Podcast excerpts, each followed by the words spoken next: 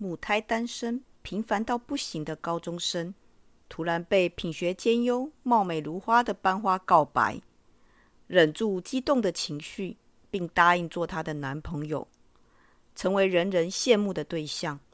究竟发生了什么事？从惊喜到惊吓，冷汗直流。让我们一起走进小金的故事。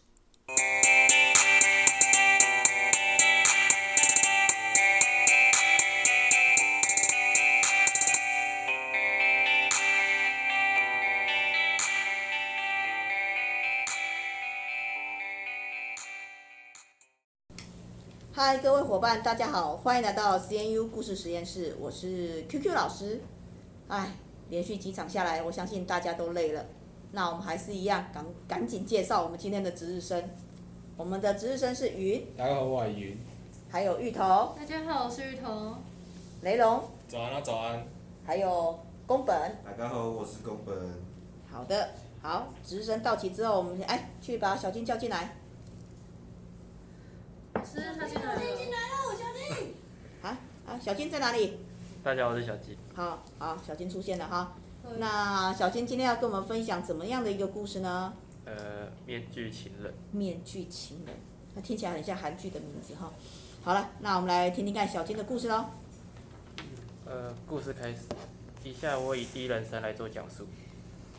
我从以前一直觉得自己是一个平凡到不行的高中生，不管是成绩还是体能，都是刚好及格罢了。要说长相的话，也是平凡到走在路上也不会去有很多特地停下来脚步去多看我一眼的人。直到某一天，我突然被我同班的小雪告白了。小雪是我们班上的班花女神，所有男生都因为她而失了魂，就算是我也不例外。但是身为单母胎单身十七年的我，竟然会被别人告白，更何况是班花，只是我顿时反应不过来。毕竟有谁想到，如同小说般的老套剧情，竟然会发生在自己的身上？我在心里想着。肯定又是恶作剧，或是打赌输了要玩大冒险之类的游戏才会向我告白吧。我故作镇定的问向小雪，如果是什么惩罚游戏或是恶作剧之类的告白，那一起回吧。然而小雪笑了笑，一挥手表示表示不是。她滔滔不绝的向我说明她喜欢我的种种原因，而我越听越觉得耳朵红得发烫。我立马叫她打住，感觉在感觉她在说上一句，我心上会立马从嘴巴跳出来。我这次。安抚了自己激动情绪，并答应他做他的男朋友。然而，我并不知道，这真是噩梦开始。刚和小雪交往前几周都还算正常，在其他人眼中，我们或许就是像非常甜蜜的小两口。而我的死党阿伟，时不时也会在我旁边说一些羡慕我之类的风凉话。阿伟是一个对谁都非常好的烂好人，所以比一般人更加粗犷。阿伟好比团队中的开心果。要说他是全校里的核心人物也不为过，而我也时常从阿伟口中听到许多羡慕我之类的话题。我正以为自己已经成为人生赢家时，却不知道危险正在步步逼近。就在我最近，就在最近，我觉得自己越来越不对劲了。时常感觉就有人在监视着我，不管是学校还是家中，都有被注视的感觉。这种感觉令我毛骨悚然。本以为自己有点小感冒才会出现这些幻觉，所以我并没有特意地去理会。直到某一天，小雪大喊我的名字，并笔直向我跑过来。到达我前前的小雪搀扶着膝盖，气喘如牛的询问我今天是否和她一起放学。我平时都会和小雪一起放学，但今天社团课刚好需要团练，这个练这一练起码三四个小时跑不掉，所以我只好向小雪道歉，并且让她自行回家。简简单单的和小雪道完别后，我立马赶回去团练。但刚刚小雪的表情有种莫名说不上的恐怖，或许是我想多了吧。过了几个小时的团练后，也正好晚上八点了，社员们纷纷收拾行李并解散回家。而我在收拾自己的书包的同时，突然看见书包上有一个正在发光的小红点。我拿起并仔细一看，瞬间倒抽了一口气。因为现在我手中拿的正是让我觉得最近感觉不自在的东西，而这个东西正是窃听器。此时我冷汗直流，待在原地一动也不动。要不是社团门要准备关上了，不然我应该还会一直待在原地不动吧。我在想，我正在回家的路上，但脑中却有刚刚窃听器的画面。在我正在思考的同时，刹那间，我的本能反应了过来，我立马扭头往后看，却什么都没有。但是刚才突，刚才突然袭来的注视感令我再度冒了冷汗。我长叹了一口气，并在心里安慰自己，只是错觉而已。直到我准备继续往前走时，那股注视感又莫名涌了上来。只是我并没有回头，而是加快了自己的脚步，一步、两步、三步。每当我加快一次脚步时，后面的注视感也会随之靠近。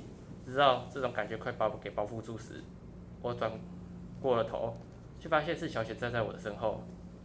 小雪开心的注视的看向着我，但我全身上下却起了鸡皮疙瘩，因为这个笑容不是平常小雪会露出的微笑。此时此刻，小雪的嘴角像是快裂开一般，上扬到不自然的角度。但还没等我反应过来，一瞬间，我突然感觉自己的腹部一阵刺痛。我顺着胸口往下一看，我瞪大了双眼，因为此时有一一把匕首并笔直刺入我的腹部中，而匕首的延伸的另一方正是小雪。小雪紧握着匕首，微笑着，而我用尽最后力最后的力气，气愤问：“为什么？”小雪依然保持着微笑说：“你不觉得珍惜的东西？”不好好保管，会觉得不自在吗？我会和你一起死去的，因为这样我们两个才能永远、永远的在一起。我视线越来越模糊，连自己倒在地上都已经没有任何感觉。在我合上眼睛时，听到最后一句话，并不是小雪的声音，而是不知是是否来自天堂中的天使，用粗犷的声音大喊我的名字，我便合上了双眼。故事结束。好的。哇，听完了这个这个故事哈，哎，那到底小雪为什么她讲的那句话，你不觉得珍惜的东西不好好的看管会觉得不自在？这句话我好像没有很懂哎，是不是请小金再跟我们解释一下？就是像，呃，病像一个病娇的概念，就是你喜欢的东西，你就会不会去放手，你就会想让他一直，对，你就想一直让他在你身边，不会让他远离你的视线半步。哦，所以他是有点控制狂哦。对。哦，说起来是这个样子。好。的，那另外我还有个疑问，不晓得大家在听故事的同时有没有提到，他前面有讲到说，小雪跟他告白之后，好，他有说明他喜欢这个男主角的种种原因，那到底是什么呢？呃，我没有特地去呈现出来。好，没有特地去想出来哈，因为通常我们会这样，大概会讲说他喜欢我的原因是什么，种种原因，然后例如什么什么什么，通常我们会稍微讲一下哈。嗯。好的。好，刚开始我们看到前面哈，想说这是一个少男情怀，后面发现好像有点像恐怖情人哈。哎呀，那恐怖情人的案例也蛮多的。那我们来听听看其他同学的看法。好，云这边举手了哈，我们听听看云怎么想的。嗯，我觉得这个男主跟女主的相遇其实挺突然，就是女主直接跟男主告白，然后突然间，在一个剧，在一个拒绝了女主的请求后，那一天女主又把男主给杀了。呃，没有拒绝。没有没有没有当场杀了吧？他一段时间吧。过了，他他就是没跟他回家嘛，然后等着等着那男主一下。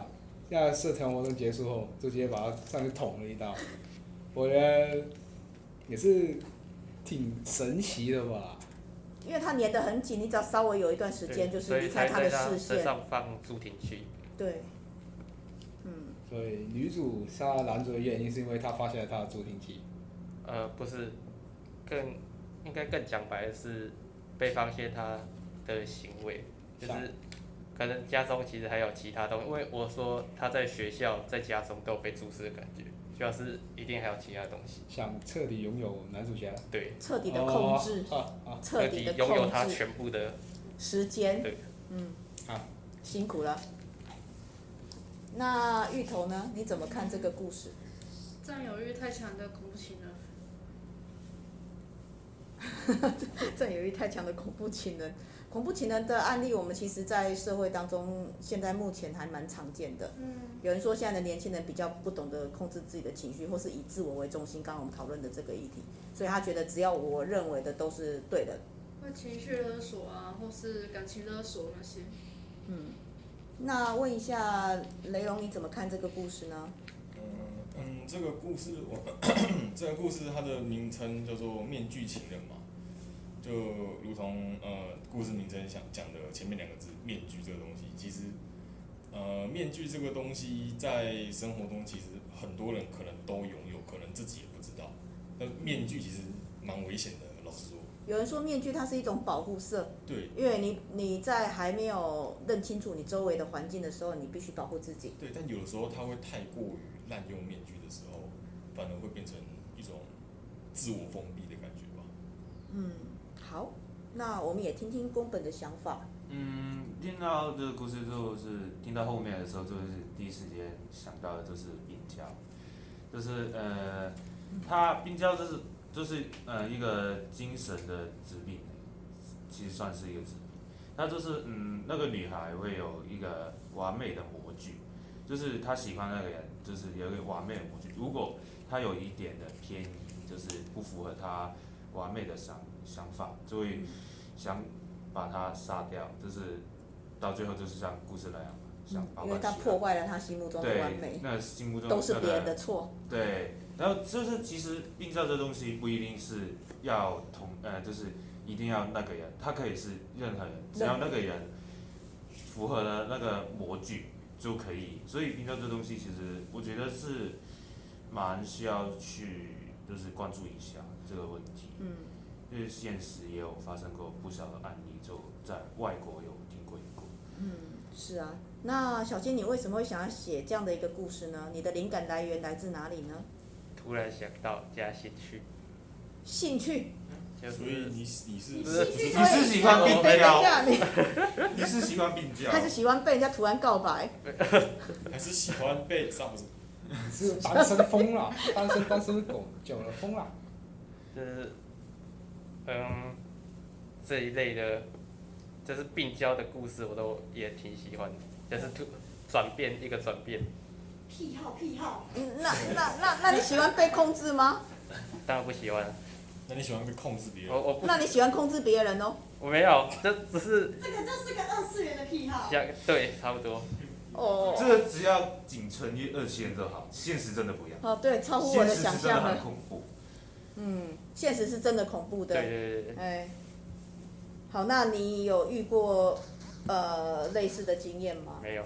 我也不想遇到，也不想遇到。可是你很喜欢。可是你很喜欢，又又跟我们分享了，这个好矛盾哦。这样好了，呃，你会不会希望看到？好像很恐怖。看到什么？雷龙看到什么？希望看到别人发生这样的事情，然后就是你知道那种裂口吧？对，因为喜欢看到别人发生这种事。我会想给你看。你会想是？哦。